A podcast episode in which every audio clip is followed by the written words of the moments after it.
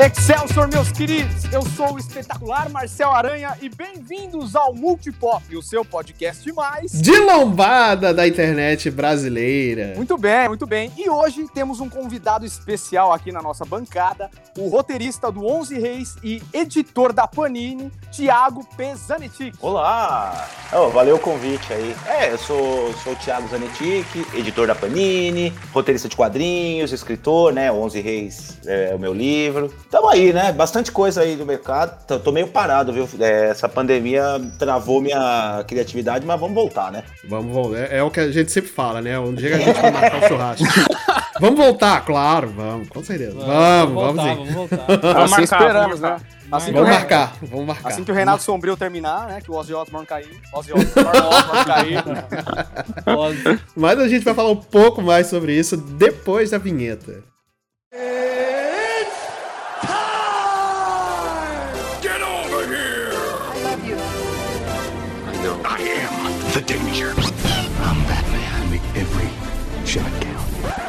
Just roll. Action.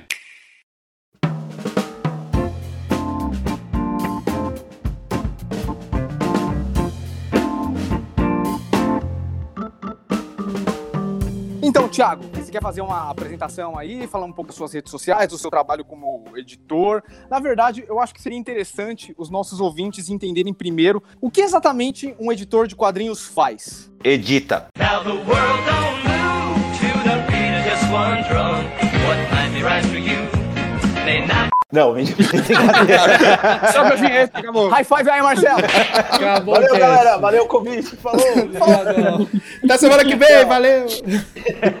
Não, assim, ó, é, é, um trabalho até bem amplo, na verdade. Eu acho que muita gente pensa que trabalho de edição talvez só caia no, na parte de texto é uma das parcelas que nós, nós, enquanto editores, fazemos. Né? Porque a gente lida com texto, tradução, toda, toda a questão de que tipo de papel uma edição vai ter, qual a gramatura desse papel, como vai ser a produção gráfica, formatos, assim, toda a concepção de um, de um, de um trabalho, no meu caso é quadrinhos, mas o editor de livro também faz muito isso, né? Uhum. Tudo que você vê num gibi, a gente decide no editorial, né?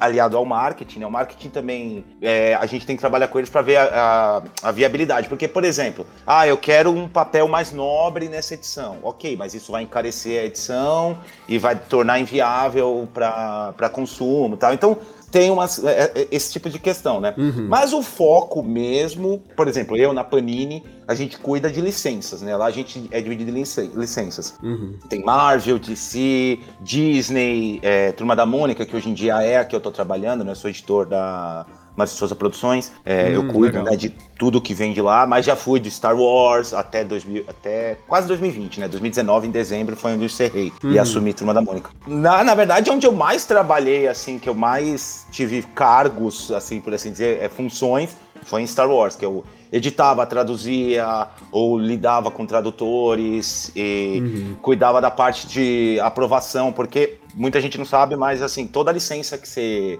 você tem, é, você faz uma edição e você precisa mandar ela para aprovação do licenciante. Então, assim, sei lá, ah, você está lendo um quadrinho de Star Wars. O que, que eu tive que fazer antes dele chegar? Eu tive que pegar ele, montar a edição, porque a nossa edição não sai igual lá, né, a mensal, uhum. uma edição de 20 páginas. A gente monta um compilado com três, quatro edições, então você tem que fazer o espelho da edição, como que as histórias se encaixam, e é complexo, porque você tem que ter, respeitar o virar de páginas, uhum. tudo. E aí você manda para tradução, ou você mesmo traduz, faz todo o esquema, manda para Disney, né? Eu tinha, eu, eu, tinha, não tenho, né? O acesso na Disney, você manda para eles, o pessoal da Lucasfilm olha, aprova, aí sim você tem, você tem o direito de lançar. Caracas, que trampo. Então, assim, pra, pra, já vou jogar, já que o público daqui, é, eu imagino que tenha bastante gente que deva gostar de mangá, essas coisas, uhum. as pessoas não fazem ideia do quão delicado é a aprovação de um mangá. Nossa. Eles são muito criteriosos, muito, absurdamente. Não deve ser, não deve ser nada fácil também, né? É, deve ser tipo um negócio que vai e volta muitas vezes, né? Exato. E se você mudar um elementinho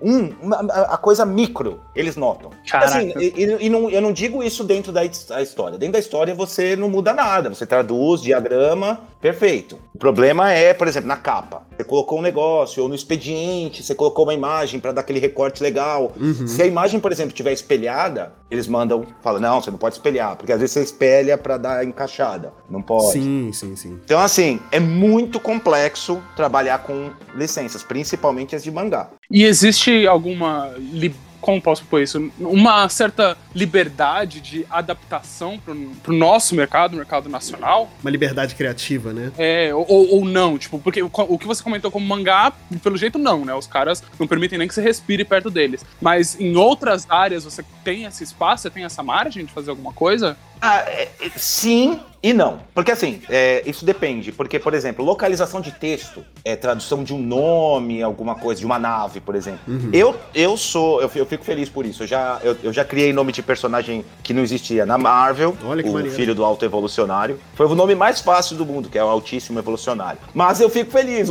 ter um personagem da Marvel que eu nomeei, entendeu? Uhum. Olha é... Tá nos livros de história, olha aí. É, tá vendo? Eu tenho, eu, tenho, eu sou verbete na, na Marvel Wikipedia. Olha aí. Agora, Star Wars, eles têm muitos critérios se tem a ver com filme. Então, assim, uhum. se você está lidando com alguma história que tem algum termo, alguma coisa de filme, você precisa ter todo o cuidado para respeitar o que foi usado lá. Star Wars, em, em, geral, quem trabalha como editor ou tradutor tem que ser pessoa muito fã ou que entenda muito. Uhum. Ou, no mínimo que saiba pesquisar nos lugares certos, com as enciclopédias certas. Que a gente tem Style Guide, a gente tem é, glossário, a gente mesmo montou lá. O, o nosso, né? O brasileiro, né? Uhum, eu sim, mesmo sim, sim. fui contribuindo. Tem naves que eu nomeei, ah, personagens, bacana. alguma coisa, para dar uma localização, né? Mas são coisas que, assim, você precisa tomar muito cuidado para não contrastar com o que rola em filme, essas coisas. Porque aí é onde a Lucasfilm, por exemplo, é muito criteriosa. Uhum. E, e também não pode ter informações que possam entregar coisas que venham no filme. Eu, nisso eu digo, tipo assim, ah, você vai fazer um texto de apresentação numa HQ e vai sair o filme novo Star Wars. Você não pode nem citar o nome. Não é porque eles são chatos, é porque eles têm um método de divulgação deles. Sim. é, sim. Então não, eles sentido, querem que as né? coisas faz funcionem sentido. no tempo dele. Porque em Star Wars, por exemplo, eu tô falando bastante de Star Wars só como exemplo, mas depois a gente pode falar de DC e Marvel, porque eu já trabalhei com eles também. Ah, legal. É, eles são. Eles, eles têm um método muito é, calculado de tudo. Uhum. Então, se eu, se eu. E o fandom é muito passional, né? Então, se eu falo algo que ainda não foi divulgado, e a gente às vezes recebe informações meses, até ano antes, nossa, mas aí é um furor, porque daí a edição brasileira falou sobre tal coisa. Uhum. Por exemplo, o, o, uma, uma situação que eu lembro, quando saiu o, Os Últimos Jedi, o, o nome, é, antes dele ser anunciado eu já sabia, meses ah, antes. Sim. Uhum, uhum. E, e assim, você não podia falar você não podia falar de forma alguma, entendeu? Você tinha que tomar cuidado. o chato é que você não pode participar de nenhuma roda de discussão, assim, tipo, ah, vamos, participa aqui numa roda de discussão que a gente vai fazer uma live falando sobre teorias do, do próximo filme de Star Wars. Cara, não posso, de jeito nenhum. Gostaria muito, é, mas não posso. Na, na época eu dei uma entrevista pro Conselho Jedi de São Paulo ou do Rio de Janeiro, agora não me lembro, eu peço até desculpa para eles. Era, foi bem nessa época, assim. Só que foi, o, foi a entrevista que eu tive que mandar para aprovação. Ah, entendi, entendi. Eles fizeram perguntas e o, o meu chefe na época, né, que saiu, já, já, já trocou, ele, ele falou: olha, é, como você está lidando com o maior fã-clube do Brasil uhum. e com informações muito próximas do filme, vamos mandar para aprovação? Uhum. Então, tipo assim, olha o nível da coisa que tem que ser, entendeu? É um secretismo é errado, assim, né? Mas é legal, porque assim, você faz parte, né? É, hoje em dia eu olho e falo, pô, eu faço eu fiz parte durante quase três anos do universo Star Wars, assim, diariamente, entendeu? Uhum. Então é, é, é, um tanto surreal, né? Cara, deixa eu tirar uma dúvida com você. Star Wars é uma franquia que é meio conhecida por ter nomes que, quando você traz pro Brasil, eles ficam meio controversos. Tipo, General Sifo-Dias, Você já teve que lidar alguma coisa parecida com isso nos quadrinhos de Star Wars? O pior é que não, e eu fiquei puto, porque eu queria. Teve uma vez, eu, eu, eu não vou me lembrar agora de cabeça, né? Que é muita coisa que a gente que eu já fiz de Star Wars, né, tal. Mas teve uma vez que teve um personagem, um, um personagem não, era uma era um planeta. Uhum. Que era um nome tipo isso assim, sabe? Tipo Sifudias. Sifudias é o clássico, né? É o, é o grande clássico da tradução. Era tipo isso. E, e eu falei, é agora, chegou o meu momento. Só que daí eu, quando eu fui pesquisar no nosso glossário já existia uma tradução. eu Ah, falei, putz, Ah, tiraram o meu negócio. Mas assim, Star Wars, ele, ele tá sempre beirando isso, sempre. Uhum. É, é impressionante. Toda vez que aparece personagem novo, você tá muito próximo do trocadilho em português. Parece que é de, de propósito, é, é com a nossa língua o problema. Mano, certeza que deve ter algum brasileiro infiltrado lá na Lucasfilmes que faz isso só pra, pra- pela zoeira, sabe? Só pela melhor. É? Não é possível, cara. claramente, Eu tenho claramente. certeza, eu tenho certeza que é um brasileiro por trás. Agora o problema deve ser pra trabalhar com o mercado português, né? Porque eles entregam tudo nos títulos, né? Esse que deve ser um problema. É, Isso é verdade, pior que tem isso mesmo, né? É, E- verdade. e- inclu- inclusive é um negócio bizarro quando, às vezes, eu tô fugindo um pouco do negócio só pra fazer um comentário. Às vezes você pega a edição de livro brasileiro que, Aham. que ele vem da tradução portuguesa. Uhum. E os caras deixam uns termos. O, o, o Crônicas de Gelo e Fogo, a primeira edição da lei, era assim. Não tem muita coisa bizarra na tradução que você fala, mas, gente, não é assim que a gente fala em português. Só que eles trouxeram do em português Portugal e só Ah, revisaram um pouco. Tem essa questão regional também, né? É, tipo, Você, tem que, você, tem, você tem que lidar com. É uma engrenagem muito grande, né? Se pra pensar. Porque além de você ter que lidar com os caras lá do exterior, né? Os caras da gringa mesmo, você tem que pensar em outros mercados portugueses que não é só o mercado brasileiro, né? Então, É tipo, é, verdade. uma salada de fruta gigantesca. Sim, sim. Não, e, e a, e a gente lida com o mercado, por exemplo, Turma da Mônica vai pra por- Portugal, por exemplo. Vai pro mundo inteiro, né? Praticamente. Né? É, vai pro mundo inteiro, mas a em português vai pra lá. Então imagina que, tipo, existem coisas que talvez não tivessem a tradução pra lá. Então são palavras, por exemplo, durex, né? Que lá é camisinha. É, sim. Uhum. sim. É, um, então, clássico. assim, é, existem, existem esses elementos, mas isso aí é a parte do estúdio que cuida, pelo amor de Deus. Não, também é, É. sacanagem, né? Mano, eu imagino a diferença daqui pra Portugal. A gente já tava discutindo aqui nos, nos bastidores qual era o termo correto pra, pra lanche entre a gente que é de São Paulo e o Marcelo que é carioca. Imagina pra Portugal. Porra, Nossa. né? Pois é. Bom, verdade. o Brasil é cheio dessas, né? É, o Brasil é, verdade. Cheio de. Por, por exemplo, eu tenho uma coisa que eu namorei por um tempo. Por um tempo, 10 anos. Uma, uma lagoana, né? Aham. E uma coisa que lá é, é diferente é, por exemplo, pinta, quando você tem uma pinta no rosto, né? Uhum. Aham. É, lá não é. Lá é sinal, né? Aqui também se fala sinal. Mas por quê? Porque pinta é pênis lá. Nossa! Nossa. É, é só- Pinta. Então, mas aí que tá o truque. Se eu traduzo, por exemplo, isso num gibi do Star Wars, Uhum. pode acontecer, não sei, eu deixo passar num gibi do Turma da Mônica, ah, o pessoal de lá vai receber de outro jeito. Sim, sim. Né? verdade. O Brasil é um país de dimensões continentais com mui- muitas variações né, Uhum. de- de linguísticas, né? Então, existe também essa preocupação, né? Que eu, eu, eu, eu, eu tenho bastante isso. É, por sorte, eu sou formado em letras Uhum. e eu gosto bastante dessa parte, né? De, Entendi. de regionalidades, assim, porque isso me facilita, porque é uma coisa que eu gosto. Senão é de enlouquecer, sabe? Assim, É verdade, nossa.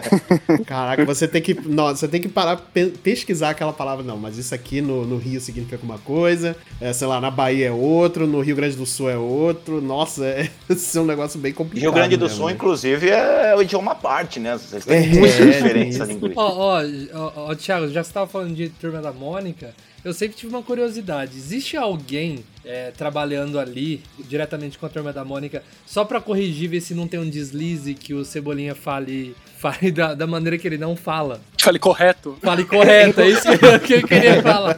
Não só tem, como uma, uma dessas pessoas sou eu. É Olha sério? Nossa!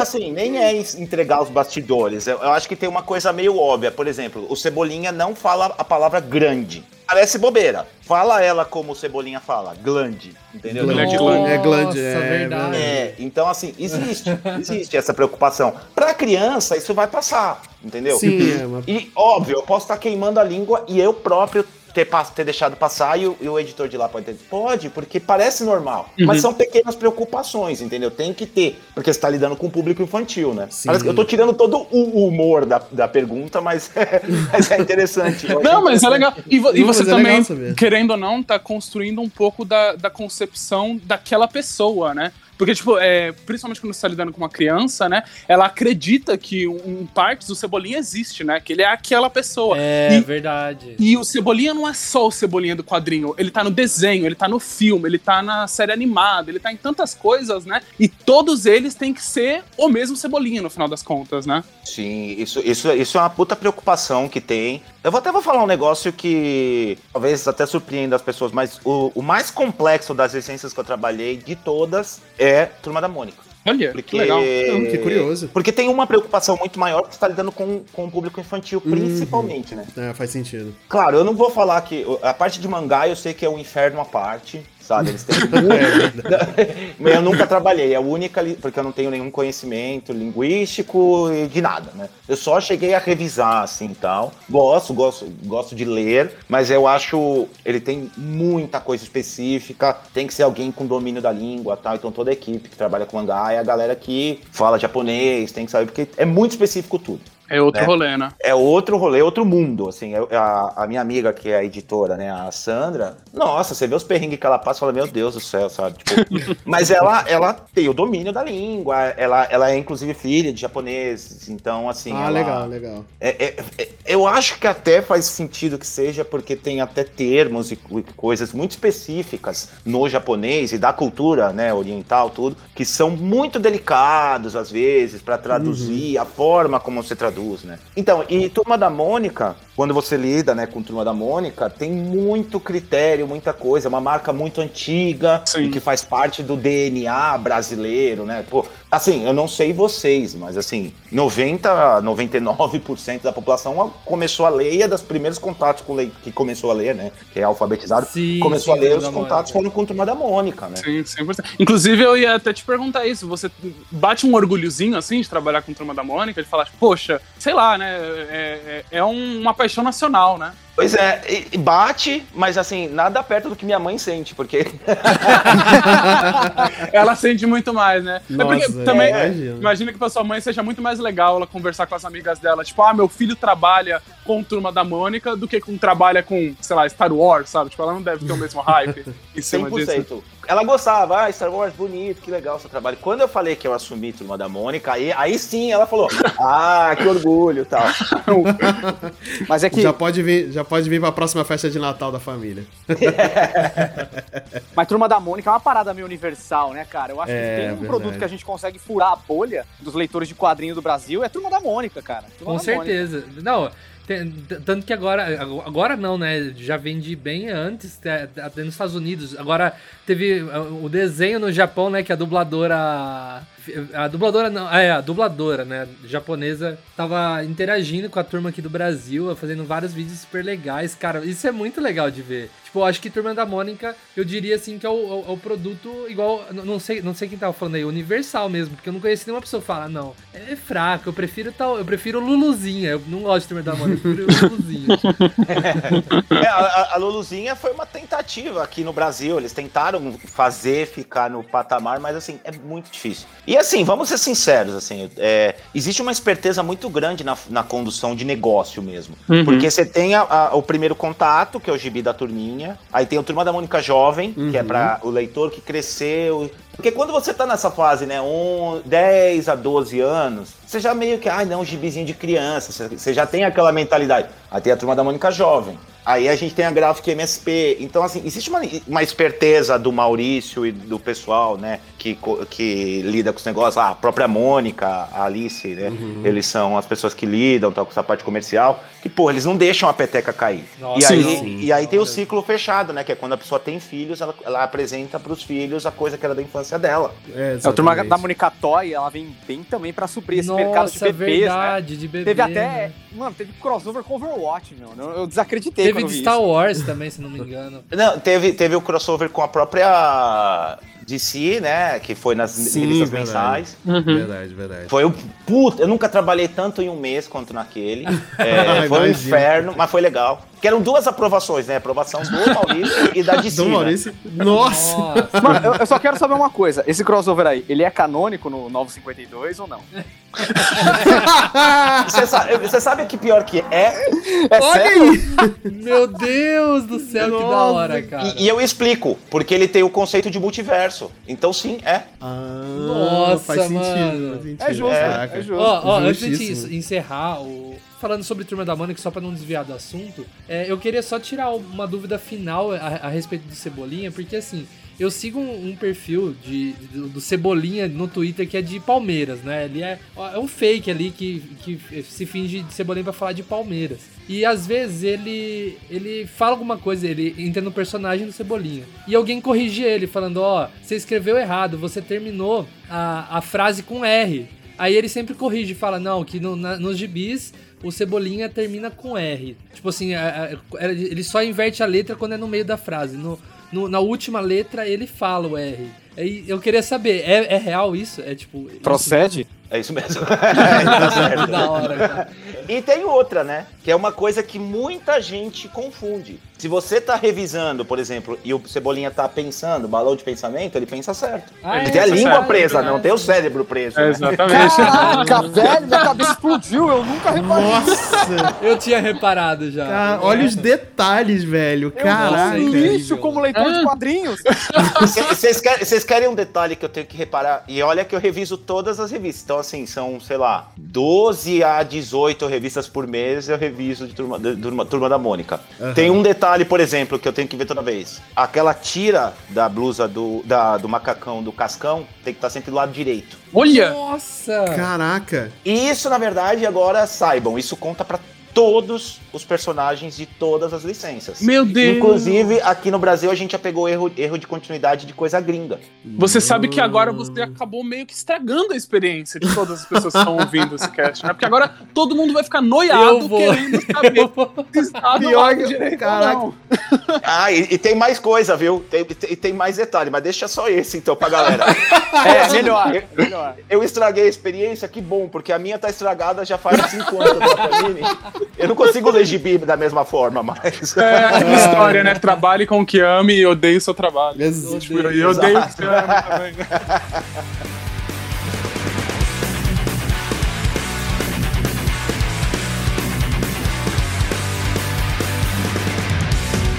Não, porque eu ia falar uma coisa que não é passando pano pra minha profissão e pras coisas assim, mas eu preciso falar uma coisa. Aham. erro passa.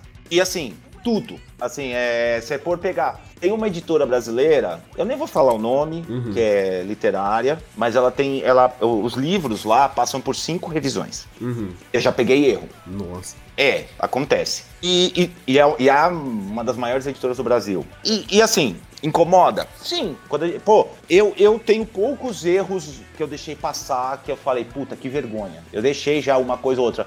Mas assim, ninguém nem, nem catou, assim, eu fiquei feliz, assim, na verdade. Eu, eu, eu sei, entendeu? Mas existem erros mais graves. Erros, erros graves é uma coisa. Por exemplo, um balão sem um texto, alguma coisa, isso é um erro bem grave. E a gente, obviamente, lá dentro, a gente tem. A gente responde por isso e a gente próprio se cobra, né? Sim, sim. Mas eu- às vezes, é, é, às vezes as pessoas elas agem como se não fosse um trabalho humano. Uhum. A gente tem duas, três, dependendo da- da- do, do tipo de publicação, do tipo de coisa, quatro revisões da coisa. Só que é um trabalho monstruoso, né? Então, uma coisinha ou outra passar é super normal. E assim, por que, que eu tô falando isso? É, o que eu já peguei de erro em edição gringa, eu, eu, eu, eu, eu nem vou falar editora, mas eu tenho um ônibus de um personagem gringo, de uma das maiores editoras do mundo, e tem. Eu, e eu marquei e mostrei lá. Ele tem 18 erros. Caramba. E o ônibus, pra vocês terem uma ideia, é um negócio que já sai de, de histórias que já saíram diversas vezes. Uhum. Eu, Ou seja, eu, eu- eu tirei foto, mandei pra eles, comuniquei e eles mudaram na reimpressão.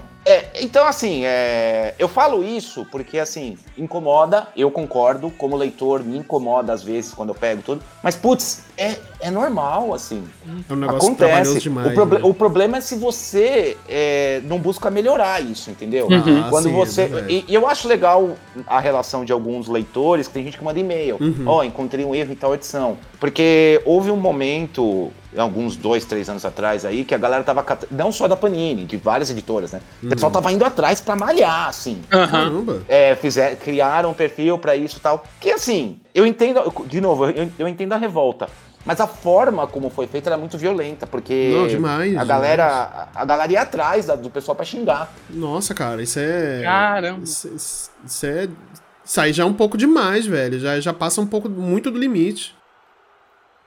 É, é- é- essa é uma pergunta, na verdade, que eu tô com ela aqui na ponta da língua. A pergunta polêmica. Existe um fandom, assim, que é, que é meio. Não precisa nem falar o, o- o- nome, assim, mas existe algum fandom que você fica tipo, meu, esse daí eu não queria nem muito trabalhar com ele, porque essa galera é meio tóxica, assim, ela é, ela é meio cabeça dura, xinga demais, fala umas besteiras. Existe, chama todos. não, não, é, é assim, existe o recorte disso em todo. Por exemplo, quando eu entrei em Star Wars, Aham. foi um negócio que assim, eu, eu, eu fui do céu ao inferno no- em um dia, na, na minha cabeça. Nossa. Quando o, o meu chefe chegou e falou, ó, você vai assumir Star Wars. Ele e o Levi, né? Na época o Levi ainda tava na Panini. O Levi tava na Panini até pouco tempo atrás. Eles chegaram e falaram, por um momento, eu quase chorei, porque eu sempre fui fã de Star Wars, né? Desde muito novinho, adorava. Eu tinha fita cassete dos filmes. Fita cassete não, fita VHS dos filmes e tal. Sim, sim. É, tudo. Então, assim, eu pirava e eu falei, caramba, né? Olha a minha vida onde tá, né? Só que daí eu pensei, puto, o fandom é um fandom criterioso, né? É um fandom Opa! passional, Minimamente, né? dizer. Fervoroso. fervoroso. Mas, sendo sincero, foi muito legal. Assim, o contato com a galera mesmo. Assim, o pessoal mandava e-mail pra mim, mandava mensagem, man- é, me marcava no Twitter elogiando a edição, sabe? Então, assim, é, tem, tem sim. É, essa galera barulhenta que a gente vê na internet muito. Por exemplo, a galera do, do Snyder Cut, que rolou há pouco tempo, né? Sim, sim. Ao mesmo tempo que tinha uma galera que só queria ver o filme, que tava, pá, eu queria assistir e tal, tinha uma galera muito tóxica, muito pesada. Mas isso é o reflexo de como funcionam as coisas, né? Você não pode pirar nisso, sabe? Você tem que saber separar as coisas. É, eu confesso que eu nunca fui atacado assim, e também não Ainda ligaria bem, se né? fosse, porque foda-se. Ah, tipo, na boa, assim. Ah, que que eu, vou- vou- eu- eu- é que eu já sou mais velho, eu já sou mais casca grossa com as coisas, mas eu fico pensando assim, pô, já rolaram coisas, eu não vou nem falar que se era da Panini ou não, deixa no ar, Uhum. mas eu, eu sei de histórias aí de galera que ameaça, de falar merda e tudo mais, Caralho. por besteira, entendeu? Porque tem uma galera muito, muito tóxica. Eu queria só lembrar aos nossos ouvintes que na Amazing Spider-Man número 3, que é a primeira aparição do Dr. Octopus, passou um erro que o Dr. Octopus chama o Homem-Aranha de Superman. E quem editou essa revista foi o Stan Lee. Então, velho, vamos, vamos começar por aí. Se o Stan Lee, tipo, cometeu um erro, se tipo, isso passou pela Marvel de chamar o personagem que tava crescendo de maneira exponencial na editora por um personagem da editora rival, cara, é humano, sabe? Todo mundo tá passível a erro. Eu acho Sim. que a comunidade de quadrinhos, no geral, comparando com outras comunidades aí que eu acabo fazendo parte, ela é mais tranquila, mas eu, eu fico muito decepcionado de saber que houve essas caças bruxas aí em relação aos editores, porque, cara, realmente tem coisa que acaba passando, que chateia, mas nada justifica, por exemplo, você ir atrás do perfil particular da pessoa e fazer qualquer tipo de ameaça, né? É, não, e isso rola na gringa também, não é? Isso não é exclusividade brasileira, não, sabe? É que eu, eu entendo que é algo que você tem uma paixão muito grande e você quer a perfeição. Uhum. E, e- e- e é óbvio, existem erros e erros. Se você tem uma edição que tem um defeito, como acontece, pode acontecer um erro gráfico, Uhum. aí você entra em contato com a editora, seja qual for, pede troca, eles trocam, isso aí faz. O Código de Defesa do Consumidor tá te protegendo. Então, Sim, caso for um verdade. erro gráfico, beleza. Se é um erro encontrado nas coisas, manda um e-mail, conversa. Às vezes vai rolar reimpressão. Então, assim, sabe, tem, tem meios e meios de lidar. É, não precisa reagir dessa forma, né? É que tem, tem sempre minoria barulhenta, né? Em tudo, né? Então, qualquer coisa, você vai desde o futebol pra música, pra quadrinhos, pra filme, sempre tem a galera que causa, né? Mas tudo bem também, assim. É, infelizmente os, mais, os maus exemplos de qualquer tipo de comunidade são as mais barulhentas e as que chamam mais atenção.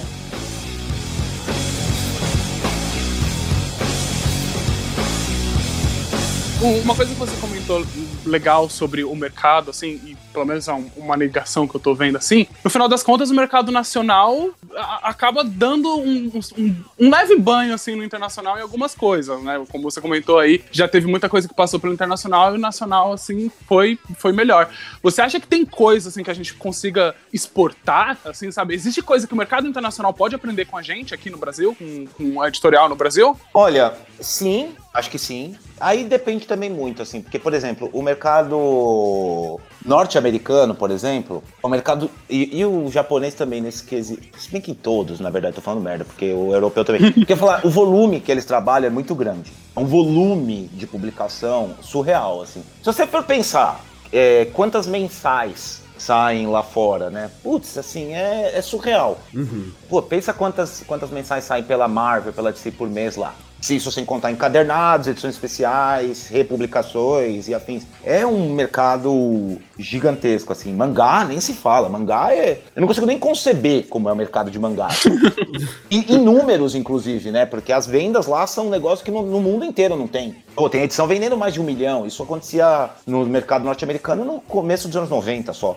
Sabe? O mercado onde encolheu, que é no resto do mundo, no Japão, continua no- na cifra de milhões. Sabe? É, mas o que, que eu penso, assim, eu- assim, é, existe uma preocupação que isso é uma coisa que americano, é, norte-americano, não tem quando você vai regional- regionalizar coisas do resto do mundo. Então, de verdade, eu acho que regionalização expande seu- sua cabeça. Eu, não- agora há pouco eu não estava falando negócio, o Brasil não tem várias regiões e várias formas de falar. Sim, Os norte-americanos, eles não têm essa preocupação, né? Porque Eles são- para eles, Estados Unidos é o mundo, né? É, É, whatever. exatamente. É, então, tipo assim, eu acho que você tem uma preocupação de, de, de olhar para o mundo. Eu digo até em formas de linguagem, de pensamento. Melhorou? Eu acho que sim, eu acho que eles têm um pensamento mais global hoje em dia. São pequenos detalhes que eles poderiam começar. Inclusive, tem umas edições que são tão difíceis de traduzir. Nossa, umas coisas que são assim, que você fala, meu Deus, como é que eu vou traduzir isso? Tem aquele. Eu não traduzi, né? Mas é o- foi meu amigo Hector Lima que traduziu aquele Providence do Alan Moore. Uhum. Cara, aquilo lá é um inferno. Mas tudo bem, você não vai chegar pro Alan Moore e falar, então, pense no resto do mundo, né? Nossa, Capaz É, de tem tomar uma sapatada da cara dele, né? O Alan Moore, o Alan Moore, ele, ele- é legal. Eu, eu, eu gosto do- da, da relação Alan- do Alan Moore com o mercado, porque ele é o cara Sim, que sim. teve muito, ele se ferrou muito causa do mercado. A É, paixão verdade. dele foi destruída, né? É Sim. verdade, é verdade. E ele fala hoje em dia que ele nunca escreveu um quadrinho na vida, né? Eu acho isso foda. É, ho- hoje em dia ele tá num ponto do qual é, ele, ele chega num ponto, eu não preciso mais dessa merda, né? Ele tá tipo assim, ah, então, dane-se. É, Cara, mas É, ele, ele tá no ponto que eu quero chegar um dia, que é onde você faz o que você quiser. Exatamente. exatamente. É, mas é impressionante, eu tenho muita dó dele. Ele foi sacaneado por praticamente todas as maiores editoras norte-americanas, cara. É. Pela Marvel, pela DC, até pela Image, se a gente levar em consideração que a Wildstorm era da Image na época. Mano, ele conseguiu ser sacaneado por todo mundo. Cara, é foda. né? É, é, o mundo, o mundo capitalista é isso. De alguma forma eles vão. É, ele, ele montou a própria editora agora. né, agora, né? Ele tem a própria editora pra fazer o que ele quer, né? Mas eh, sem ninguém Sim, sim. né, interferir, né? Mas ele passou, sei lá, 30 anos sendo ferrado por editora, né? Caralho. Tá aí a meritocracia que vocês gostam aí, seus bandos de pau no cu do caralho. É, é, é- é assim, o problema é que quando você tá num jogo, você tem que jogar, saber as regras desse jogo. Sim. Sim. E o, o Alan Moore, ele e uma galera que entrou é, há muito tempo, assim, entrou com paixão nas coisas. Isso acontece até hoje em dia, mas naquela época era mais nebuloso. Então ninguém sabia que, do que tal. Tinha muita paixão envolvida e os caras eram muito bons, né? Pô, você pegar ele, Neil Gaiman, essa galera toda que surgiu naquela época, putz, os caras são foda. E foram ferrados por editoras, todos. Mas por quê? Porque não sabiam qual, é- quais, qual era a natureza do jogo que eles estavam jogando, né? Não tô jogando a culpa neles, eles não, Não, têm culpa. óbvio, óbvio. Mas no final das contas, a lição que fica é essa. Quando você vai entrar num mercado de trabalho, tenta conhecer o máximo que você puder. Isso vale para todas as áreas. Cara, eu trabalhei em tudo quanto é área. Eu, eu trabalhei na área de saúde, agora eu trabalho em editorial. Já trabalhei com advogado, já trabalhei em mercado, já trabalhei entregando panfleto na rua. Cada um tem especificidade, cada um tem suas dificuldades e o jeito de te ferrar. Sim, é verdade. Então, é assim que funciona o mundo. Infelizmente, a gente tem que estar atento, né? É verdade.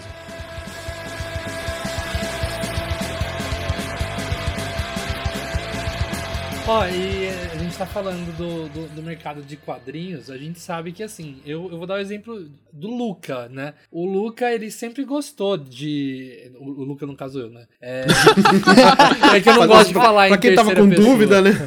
É que eu não gosto de falar em terceira pessoa, então só tô. É, no caso, eu sempre gostei de, de quadrinhos. Nossa, eu sou. A gente tava falando de turma da Mônica e eu tava me sentindo o próprio Adam Sandler ali, do, daquele meme que ele tá assistindo no meio das crianças, assim, porque eu, eu me sinto assim quando o assunto é turma da Mônica. Eu volto a ser criança. Eu até mandei um, um e-mail pro, pro, Maurício de Souza Produções, eles me enviaram uma carta lá, super legal, cara. Nossa, super feliz. E assim, mas eu sempre gostei de Marvel também, e, e DC, e, e assim, Moro, eu moro no interior, né? Moro em Americano, perto de Campinas. E aqui tinha duas ou três bancas e era muito caro eu comprar quadrinhos porque só chegava mais encadernado, essas coisas. E quando tinha é, a revista semanal ou mensal, eu não sabia como acompanhava. Como que eu começo a ler isso aqui, né, gente? Tipo, Uhum. como, como, como que eu faço? E assim, daí eu nunca li. Eu sempre, sempre acompanhei, assim, filme, essas coisas. Agora, quadrinho eu passava longe. E minha referência a, a Marvel, essas coisas, era dentro de Turma da Mônica.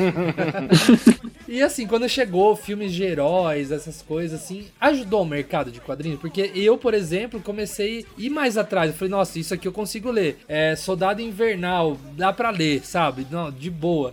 E eh, mesmo com encadernados eu ficava perdido. Então, com os filmes eu, come- eu comecei a ver diferente a banca. Comecei a ver, olha, Soldado Invernal, beleza. É, olha aqui, Guardiões da Galáxia.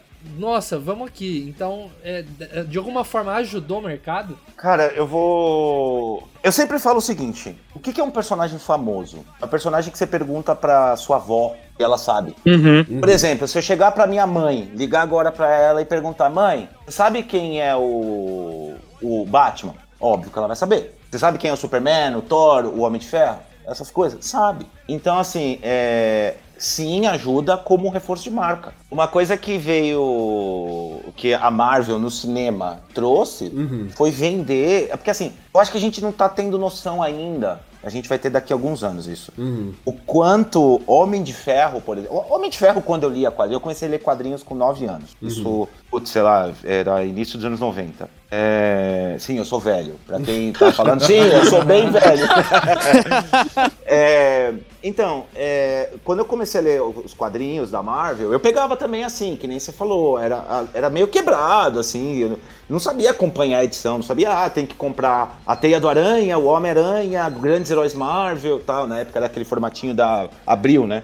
Tanto que eu não tinha dinheiro, eu comprava, eu comprava com os dinheirinhos que eu conseguia de vez em quando, comprava no sebo, que era baratinho, né? Gibi usado, puta, era, sei lá, 50 centavos, 25 centavos, então eu- a, a minha coleção começou assim, né? Por muitos anos foi isso, então era tudo quebrado, e, e a gente não tinha internet na época pra acompanhar e ver que edição que você tem que ler, a ordem de leitura. Você lia completamente jogado. Mas assim, e o Homem de Ferro era, uma, era um que eu não gostava. Eu nunca gostei muito do- dos gibis do Homem de Ferro. Inclusive, a maior parte dos leitores de Marvel pode confirmar o que eu tô falando, era chato.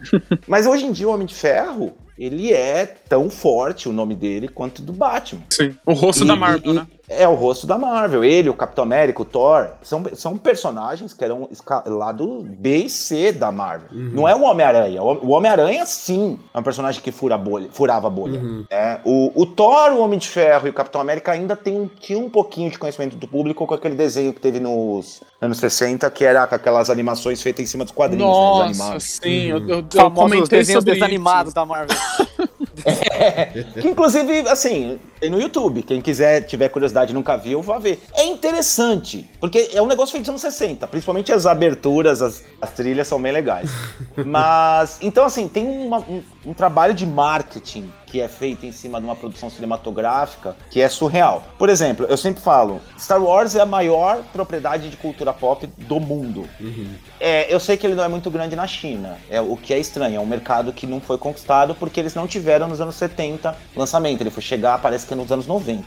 Eles não lançaram na época, então não existe uma nostalgia atrelada. Mas é DNA da cultura pop. Você pensa, porque ela, ela tudo, tudo é produto e tudo é marca, entendeu?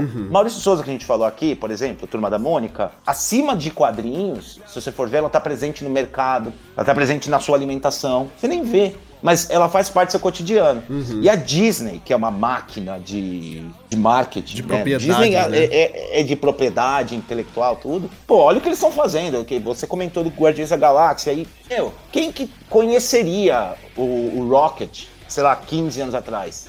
É verdade. Sabe? É, então, assim, é, ajuda no quesito reconhecimento. Eu não vou falar que impacta muito vendas, e assim, a Panini não abre números, Uhum. tá? É, então, dessa parte eu nem poder falar, eu posso. Mas, assim, em si, não é tanto impacto quanto as pessoas pensam, Uhum. mas existe, existe uma conquista de novos leitores sempre. Sim. Porque, por exemplo, vai sair a série né, da Disney Plus da Miss Marvel. Sim, sim. Miss Marvel ainda é, um é é uma personagem nova, tem aí seus, sei lá, 10 anos que ela existe, não, não sei ao certo. E antigamente eu sabia tudo isso, viu? Qual ano que o herói ah, foi, foi produzido, qual, então eu sabia tudo de cor. Eu ainda sei as antigas, assim, as coisas. Mas eu, eu, eu, eu, eu tento tirar do cérebro porque eu acho que faz falta esse espaço que eu ocupo com isso, com coisa realmente importante.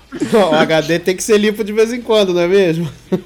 É, tipo, ah, sei lá, o Wolverine apareceu pela primeira vez no Incredible Hulk 164, sabe? Pra que, que eu preciso saber disso? É pra quando você for participar do jogo do milhão e você poder acertar.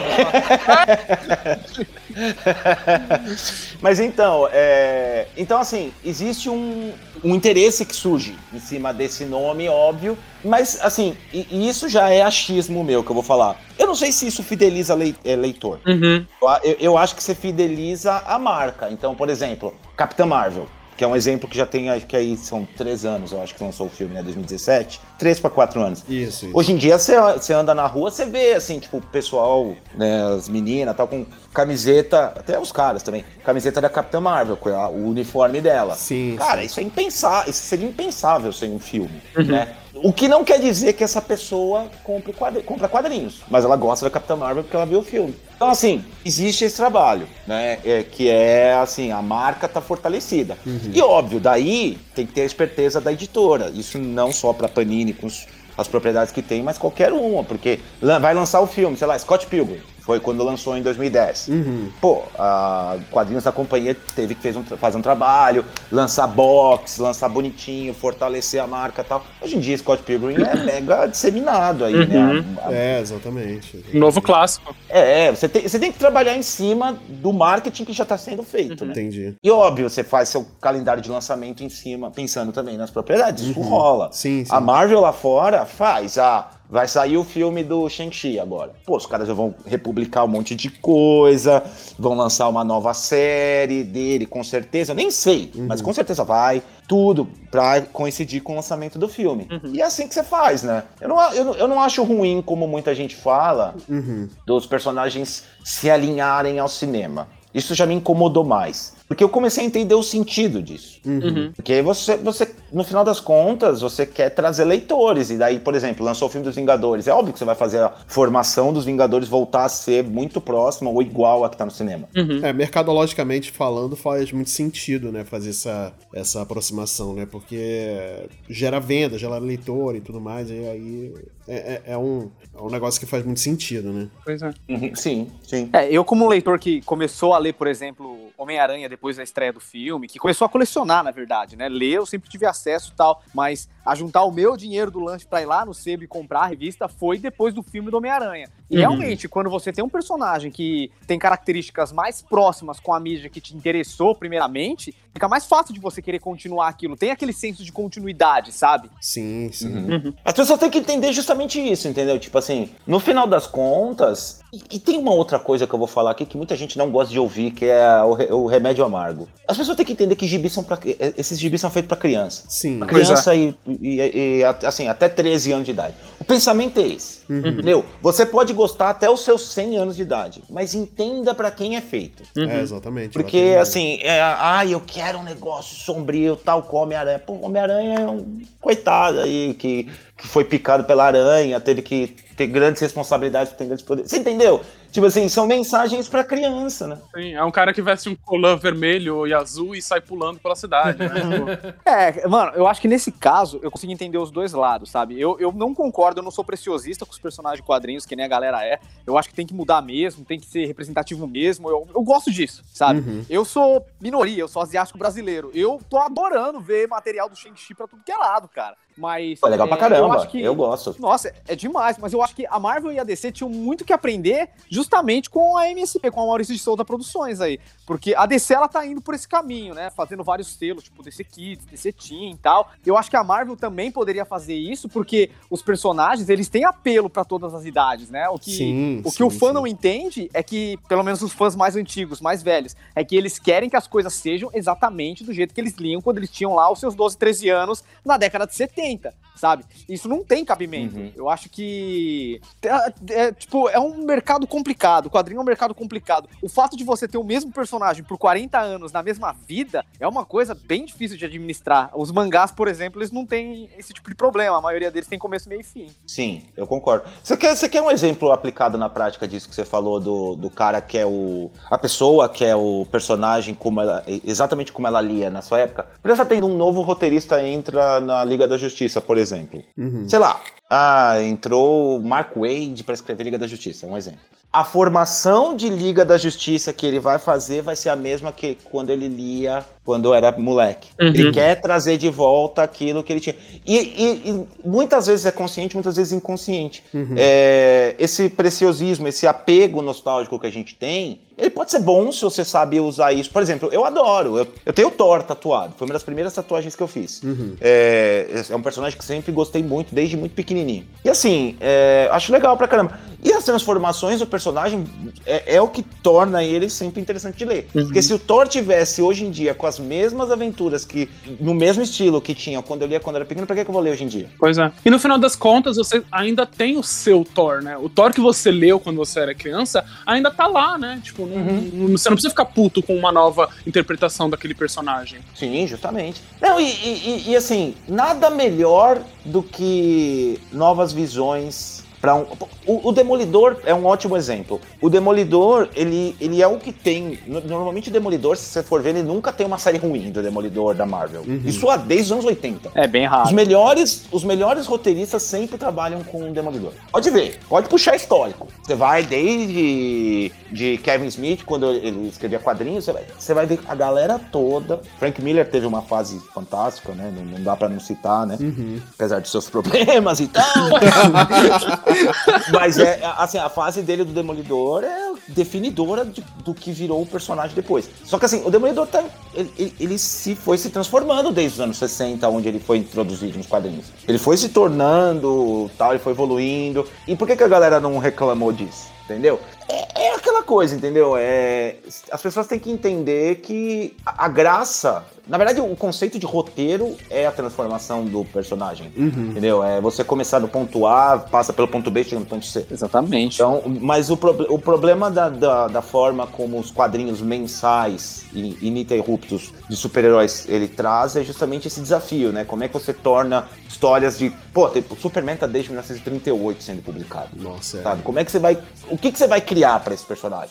Você tem que tentar in- inovar. E de tempos em tempos eles voltam pro, pra estaca zero, né? Isso é normal, né? Mas eu acho interessante, pelo menos no caso do Superman que você citou, né? Que as discussões sociais do período que está sendo discutido, que o personagem está sendo reformulado, acabam impactando o jeito que ele vai ser representado. Então, por exemplo, você pega o- a reformulação do John Byrne, né? Que no meio da Guerra Fria tal, finalzinho da Guerra Fria, né? Mas você tem uma comparação muito grande a Krypton do jeito que os Estados Unidos enxergavam a União Soviética, tipo, uma, uma sociedade assim muito à parte da deles. Já o alienígena americano, que é uma coisa mais recente, coloca o Superman justamente como um imigrante, né? Bem perto da era Trump, que você tinha aquela, aquela treta da construção do muro tal. Então o Superman, ele meio que vai abraçar uma minoria, né? Que são os imigrantes norte-americanos tal. E eu acho isso interessante do jeito que é feito. Eu acho que uma coisa bem legal que o Thiago trouxe, velho, é justamente essa, esse contraste aí, né? Que tem roteiristas que querem trazer a infância deles de volta quando eles assumem o título. Que no caso eu acho que o Jeff Jones ele faz muito isso. Ele cria mitologias em cima daquilo que ele trabalha, mas, meu, o Aquaman, ele voltou a ser exatamente como ele era na década de 60. O Lanterna Verde ele trouxe Hal Jordan de volta, sabe? Ele sempre tenta fazer o personagem mais próximo possível, provavelmente com o que ele lia lá da Era de Prata. Já o Bendis, ele dá uma pirada louca, assim, ele cria os personagens novos, é, ele muda etnia do personagem, cria personagens novos tal. Ele, eu acho que o Bendis é um agente da mudança. E eu gosto muito mais do Bendis, cara. Eu acho que ele consegue pegar a indústria dos quadrinhos e jogar lá pra frente. Porque, mano, os quadrinhos, infelizmente agora, pelo menos a minha visão, acho que o Thiago ele tem uma perspectiva melhor. Infelizmente tá numa bolha de pessoas com mais de 30 anos que leem quadrinhos assim em suma. Uhum. Então, se a mídia não se renovar, se a gente não começar a atrair o público mais jovem, a mídia vai se perder, cara. E eu acho que isso é preocupante. Eu acho que justamente essa mudança desses personagens pra tentar atrair as pessoas mais novas, né, a molecada, eu acho que ela é essencial pra aquilo que a gente ama continuar existindo por mais 100 anos. Se- sem dúvida, falou tudo. E é isso. E outra coisa, tenho muito aquele papo, né? Ai, lacração. Ai, não sei o quê. O que, que é lacração? Lacração é o per, por tal personagem ser negro? Isso é lacração por quê? É, só porque o cara é negro? Não existem pessoas negras no mundo? Sabe? O personagem é, é homossexual, tá? Não, não existe homossexual no mundo. Então, tipo assim, mas, mas na boa, se você voltar e vai ver, essas questões eram é, levantadas, assim, pelos leitores dos anos 80, dos anos 70, dos anos 60, dos anos 50, dos anos 40, sempre. Então, assim, é, é cíclico isso daí, sabe? Só que sim, a- há de se renovar pra não ficar. A DC passou um período que a Marvel, a Marvel tava léguas à frente em termos de renovação e tudo, porque a Marvel tem menos preciosismo com seus personagens. A DC tem a, a Trindade, né? Eles são a coluna vertebral da, do- do- da, da editora, né? Então, tipo assim, você não pode mudar muito o que são esses personagens. Batman, Superman, Mulher Maravilha. É, daí você pode expandir um pouco pro 5, né? Usando o Aquaman e o Lanterna também. E o Flash, né? Ah, sei lá. Bom. Sexteto tirando maravilhoso. isso- Mas a, a Marvel não tem tanto isso, porque, por exemplo, putz, tá bombando o Deadpool. Ah, vamos fazer o Deadpool loucão, Deadpool destrói o universo Marvel, não sei o quê. A Marvel, ela tem um espírito mais renovador que tem desde o seu início, né? Desde o pensamento inicial de como Stan Lee pensava nas coisas. Né? É, o Stan Lee, obviamente, com todo mundo que trabalhou, Jack Kirby, Steve Ditko e tal, eles tinham um pensamento mais renovador. Já o, a DC, ela sempre foi muito engessada naquele preciosismo, que hoje em dia você vê que tá mudando, tá começando a abrir, tá melhorando. Houve um período, assim, e dá pra falar isso abertamente, por exemplo, é que DC só tinha personagem branco na, no- no- na questão principal. Pode parecer bobeira, tal, assim, mas, por exemplo, pensa num- numa pessoa que é leitora de quadrinhos e ela é negra. Sim. Ou ela é descendente ou asiática mesmo, é, recebe lá os quadrinhos. Aí ela olha, você não se vê ali. Parece bobeira pra quem não, não tem esse problema. Entendeu? Eu sou o cara mais branco do mundo, sou ruivo. eu, eu nunca tive problema em me ver nas coisas. Tudo bem que é difícil ter personagem ruivo, talvez, Sim. mas assim. Guy Gardner, É. talvez, né? Guy Gardner, né? Mó cuzão. né? Não, o Wally West, cara, o Wally West é legal. Ô, o Wally West. Ah, o Wally West é pronto. legal, é verdade. é. Pronto. Mas eu gosto do Guy Gardner. É Melhor Lanterna Verde. E é, o é a melhor liga, inclusive. A liga que ele tá é a melhor. Olha aí. Mas é. Então, assim, é, essas coisas precisam ser pensadas. E as pessoas que escrevem, que estão entrando pra fazer, contar histórias, também estão mudando, também vão se renovar. Então, nossa, legal pra caralho, entendeu? E outra, uma coisa que eu não entendo muito de, de- dessa galera que reclama tanto é. Ai, tá mudando. que-" Não lê! Não vai, Exatamente. não vai comprar, cara. Filha da puta, para de reclamar, ô desgraça. Foi o que eu comentei. Porra. O que você ama continua lá, não tem problema, É. sabe? Vai, vai ver o que lá, o que você gostou. Ah, não enche a porra do saco. 2000 e- e 2016 teve um fato que é engraçado. Uhum. 2016 foi quando lançou o filme do Ghostbusters com as é, com o elenco feminino. Ah, Sim, Filme sim, sim, sim. excelente, inclusive. É Eu bem engraçado. Então, eu, eu, eu, eu, Thiago, particularmente, não achei muita coisa, mas assim, eu achei divertido, dei risada tal, tudo. Ok, ok. Só que a briga prévia que esse filme causou, ela é surreal. Sim. E, e assim, cara, é só você não assistir. O antigo tá lá, entendeu? E é engraçado essa questão do Ghostbusters, por exemplo, que eu tenho, eu tenho uma relação pessoal com ela que é muito engraçada. Eu tenho um irmão pequeno de 9 anos de idade e ele adora o filme do Ghostbusters feminino, com um grupo feminino. Ele acha o filme engraçado, acha o filme maravilhoso e ele não consegue assistir o original de- da década de 80. Ele não consegue, ele, ele fala os, os efeitos, ele fala que é esquisito, ele, é- ele não gosta. gosta, ele não assiste. Ele adora o, a, a nova interpretação e, por mim, ok, sabe? Goste do que você quer gostar. Talvez isso, é, esse problema de você não conseguir é, reinterpretar, reimaginar e apresentar para novas galeras, talvez isso afete um pouquinho dentro do, do, dos quadrinhos também. Você acha, tipo assim, é, no final das contas, é, eu, o que o Marcel comentou, ah, é, tem uma galera de 30 anos que, que lê muito quadrinhos. Eu, por exemplo, desculpa, assim, eu tô aqui bem de orelha, nunca li nada, nunca fui muito a fundo dentro dos quadrinhos. Talvez exista isso, essa, esse, essa relutância por conta do, da galera mesmo, assim? Eles não têm interesse em renovar, será? Ah, rola. Não, porque assim, não, eu, eu, não diria que não tem interesse em renovar, porque.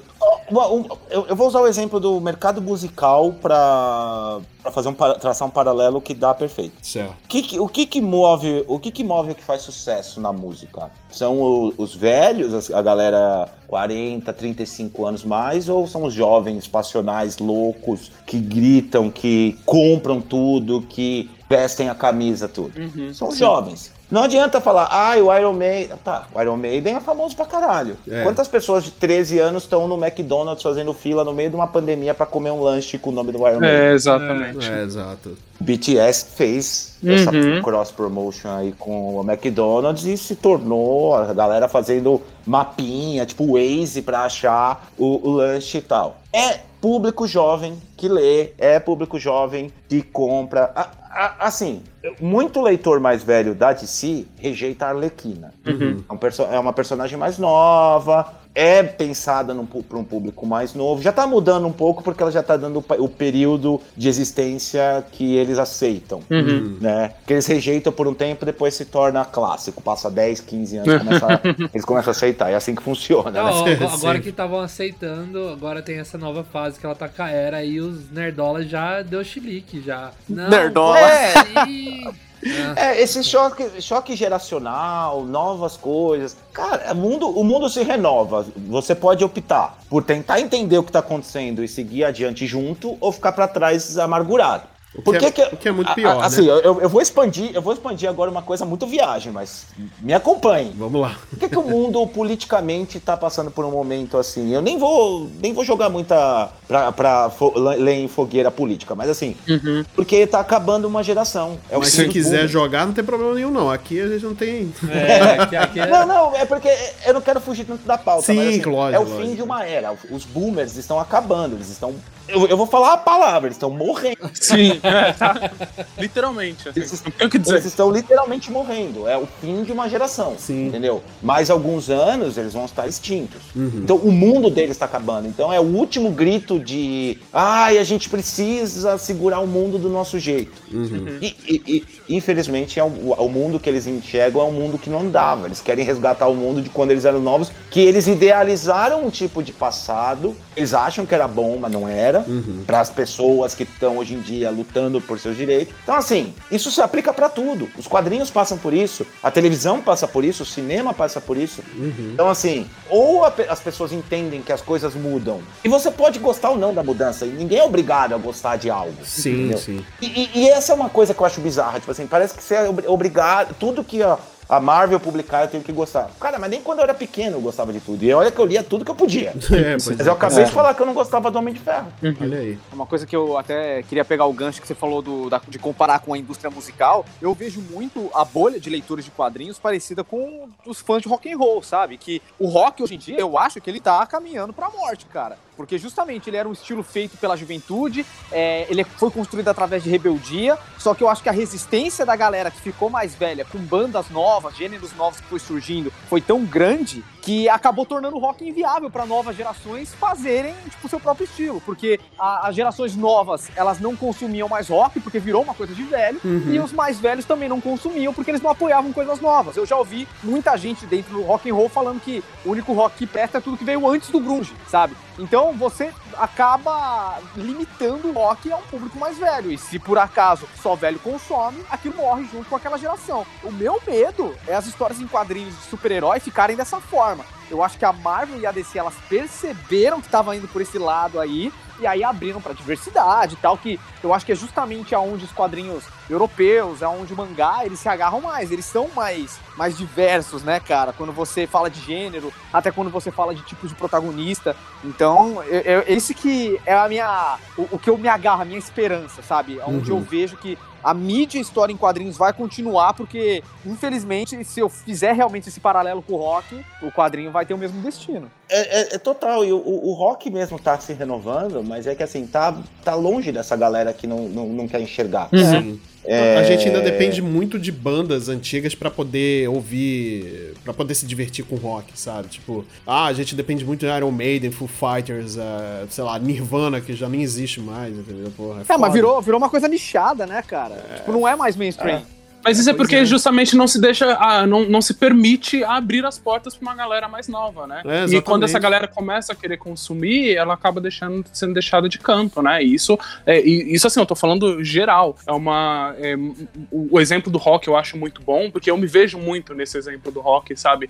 Que é, foi sempre uma coisa que eu. Que, Tá, calma, como eu vou colocar isso? O, o rock, ele, ele tem um, um, uma coisa dentro dele, talvez eu vou falar um pouco polêmico, mas ele puxa muito da, da cultura queer. Ele tem uma coisa, tipo, que ele flerta muito com o, a possibilidade de você usar maquiagem, com a possibilidade de você ter um cabelo longo, sabe? É uma coisa ali. E ao mesmo tempo ele nunca permitiu 100% de que essas pessoas que são daquilo entrassem na, na comunidade. E eu acho que isso é, foi o maior erro dele, foi um dos seus grandes erros, e talvez é, isso não esteja sendo feito nos quadrinhos. É verdade, cara. Você quer, quer ver por que, que o rock. O, o, existe um estilo de rock que aceitava isso, que foi o rock que trouxe isso para dentro do rock, uhum. e, tipo assim, numa aceitação um pouco maior, ainda que tímida, eu tenho críticas quanto a isso, mas que hoje em dia ele tá voltando. Que é o quê? O punk. Sim. Que hoje em dia tá tendo um retorno fudido do pop punk com essa molecada nova fazendo aí. É, e o emo.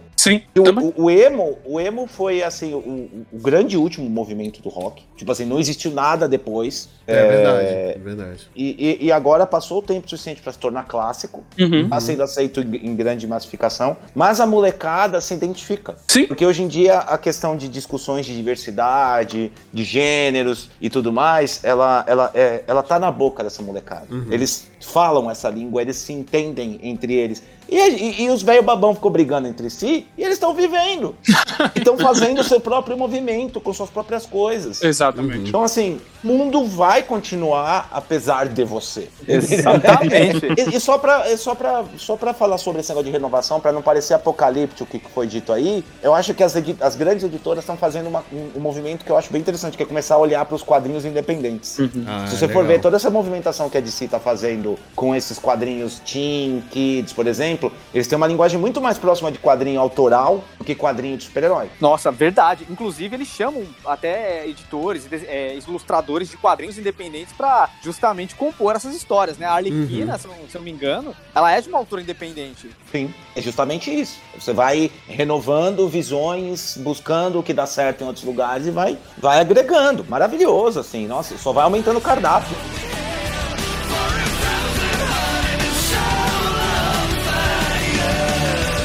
Quadrinho independente, para encerrar, eu queria tirar uma dúvida com você. É, você foi roteirista de um quadrinho independente, né? Eu queria saber é, quais as diferenças em termos de dificuldades e também facilidades de você lidar com produtos licenciados e com produto seu independente. Tem, assim, umas coisas muito díspares, muito diferentes, tem similaridades. O que você pode dizer desse comparativo aí? Primeiro, desculpa, acho que eu falei pra caramba, né? Deve estar enorme esse episódio. Bom, vocês editam. Malandro, ficou sensacional esse episódio, cara. Não, tá ótimo, tá maravilhoso. então, é... eu tenho algumas publicações. Eu acho que eu tenho o quadrinho meu, com meu nome na capa, tem um, que eu não editei, eu escrevi, né? Mas eu tenho algumas publicações que eu ajudei editar, já ajudei a editar quadrinhos. Tanto que eu já fui pago para ser escondido, né? Eu só não coloquei meu nome como editor, mas ajudei a editar, atendi amigos também. Uhum. Bom, primeiro que assim, obviamente que existe uma indústria por trás de trabalhar com uma licença tipo Maurício Souza, que tem, sei lá, no, na feitura de uma história tem 15 pessoas envolvidas e no quadrinho tem tipo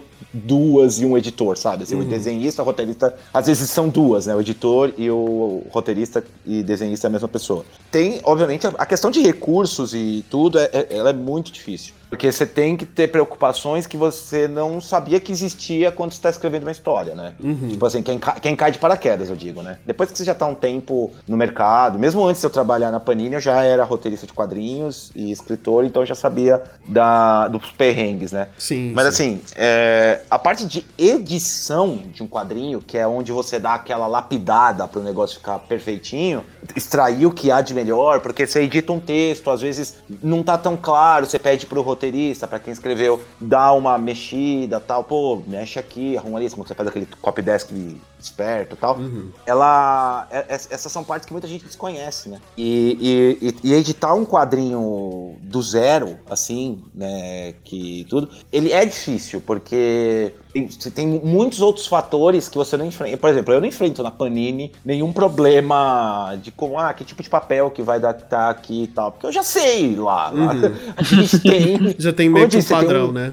É, não só o padrão, como na verdade tem um monte de gente envolvida. Tá tudo, É tá tudo bem, tá? assim. Sim, sim, sim, sim. Mas, por exemplo, você vai usar um papel pólen para um quadrinho extremamente é, preto e branco, mas de extremamente escuro. O papel pólen tem absorção de tinta muito maior. Uhum. Os desenhos vai sumir a- o sombreado do desenho. São, sabe, são coisas que você tem que pensar e saber, e muitas vezes você só aprende fazendo. Sim, É. sim. Muitos dos maiores nomes do quadrinho independente é, brasileiro vieram de Uhum. É, André Diniz, que pra mim é o melhor roteirista, até foi meu professor de roteiro. É, hoje em dia ele tá em Portugal, publicando na Europa e tal. Ah, que maneiro. É, inclu- maneiro. inclusive recomendo demais as obras dele, né? Morro de Favela é fantástico, Sete Vidas, assim, não podia recomendar mais os quadrinhos do André Diniz. É, ele começou fazendo gibi xerocado e carregando na mochila e vendendo em porta de faculdade. Uhum. Né? O Danilo Beirute, que faz o astronauta, né, hoje em dia, que desenha pra Marvel, sabe? Ele de- desenhava Gwenpool, não sei o que, que ele tá desenhando hoje em dia lá pra fora.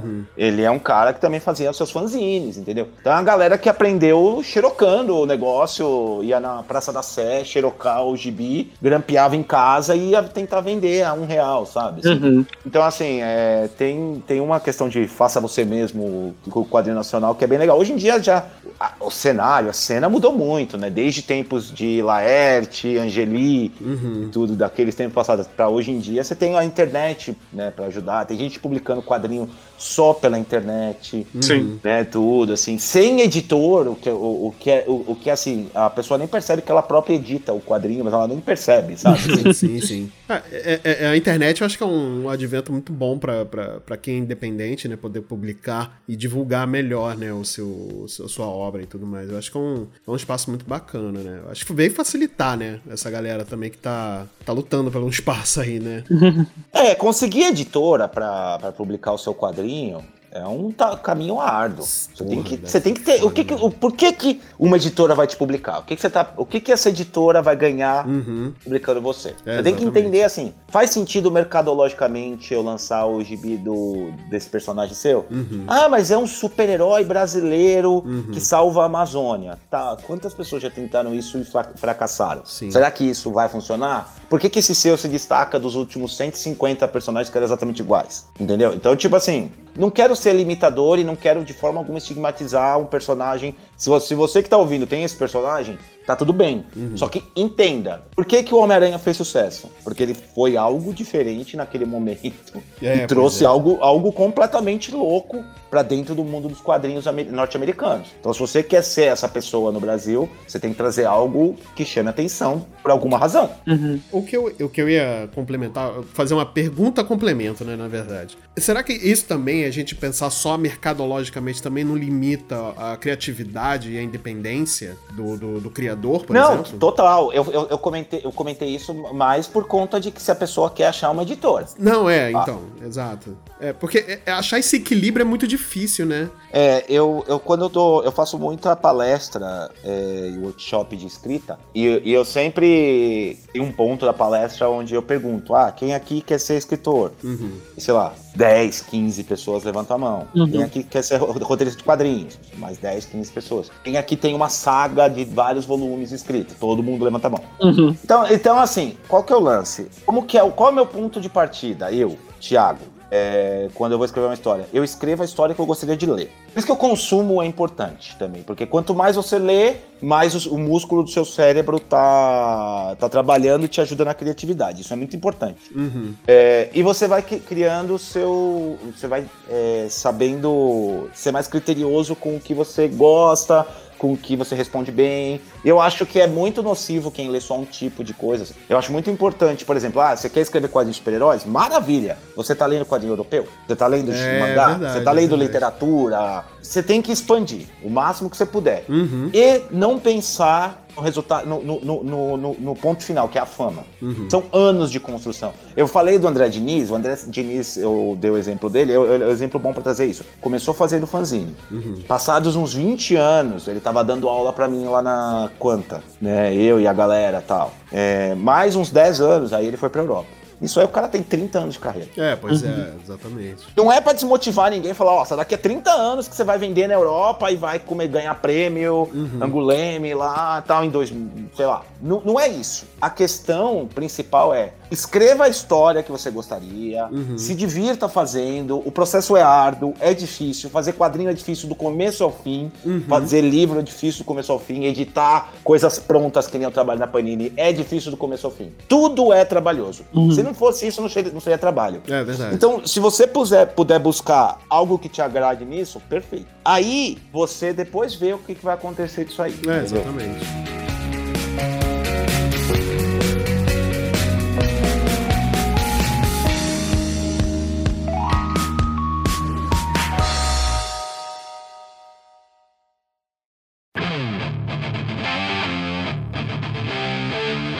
Pessoal, então é isso. Hoje a gente teve esse bate-papo monstro falando sobre quadrinhos, sobre editoração, a indústria brasileira, a indústria gringa. E eu queria agradecer novamente o Thiago pela participação. Valeu mesmo, cara, por ter aceitado o nosso convite aí. Você gostaria de fazer a- o seu jabá, suas considerações finais?